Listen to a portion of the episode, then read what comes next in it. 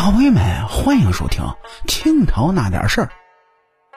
今天这期故事呢，咱们要来讲这么个话题：说这康熙爷用一条鱼让世人明白，为何吃穿不愁的皇子，就算是死，也要争夺皇位呢？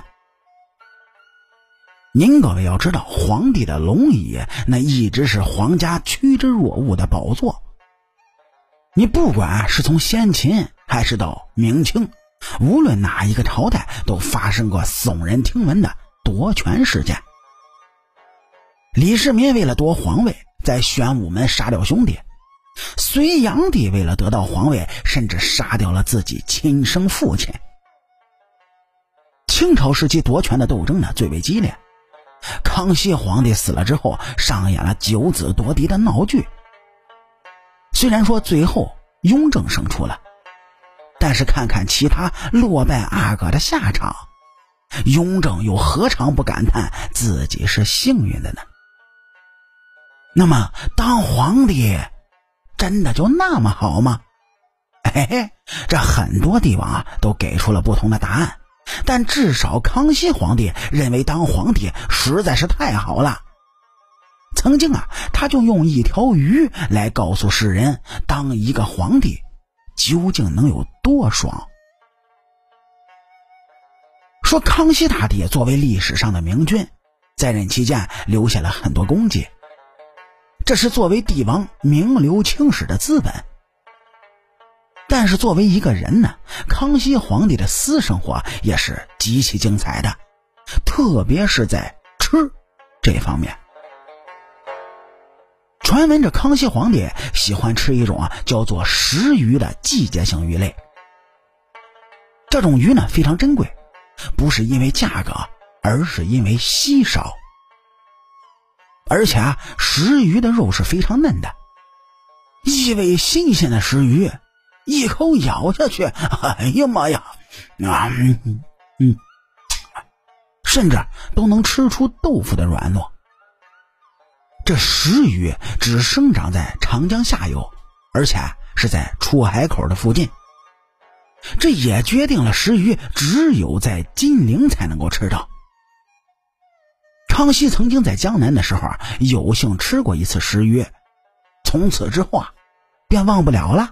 嘿嘿，传说呢，康熙在亲征准噶尔的时候，在军帐中小息，竟然就梦到了自己吃石鱼的场景。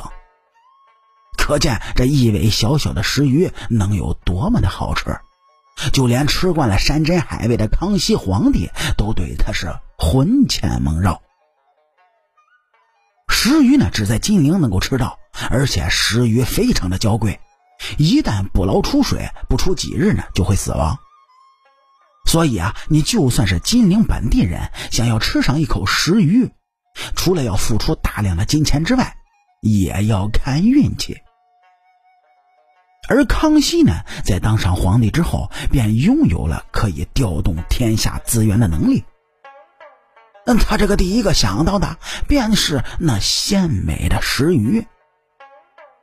可康熙是在北京呢，离着金陵一千多公里呢，那么这么远的路途，如何将石鱼运送过去呢？哎，这下那就不是我们列位需要担心的事情了。因为为了讨好皇帝，负责为康熙运送石鱼的官员们，他们可谓是煞费苦心。金陵的官员们在石鱼捕捞季节呢，就早早的来到了江边。说往往这个时候，渔民们都还没有起床呢。等渔民将新鲜的石鱼打捞起来之后，一个装满了冰块的盒子就已经准备好了。就这么的，石鱼被放进了这种冰箱之中，还没沾地儿呢，就被一旁骑着快马的士兵给接了过去。他是策马扬鞭，骑着马就往北京城赶。这一路上，哎，这人们只要是看到运送石鱼的快马，是纷纷让行，即便是朝廷大员的车队也要让位，因为要是耽误了康熙的鱼。就要拿你试问。而且啊这驿站早早的就备好了干粮和水，还有备用的快马。在到达一个驿站之后呢，运送食鱼的人就翻身下马，开始吃饭。补充好体力之后呢，马上换成另一匹快马，这石鱼是再次的就踏上了北上的路程。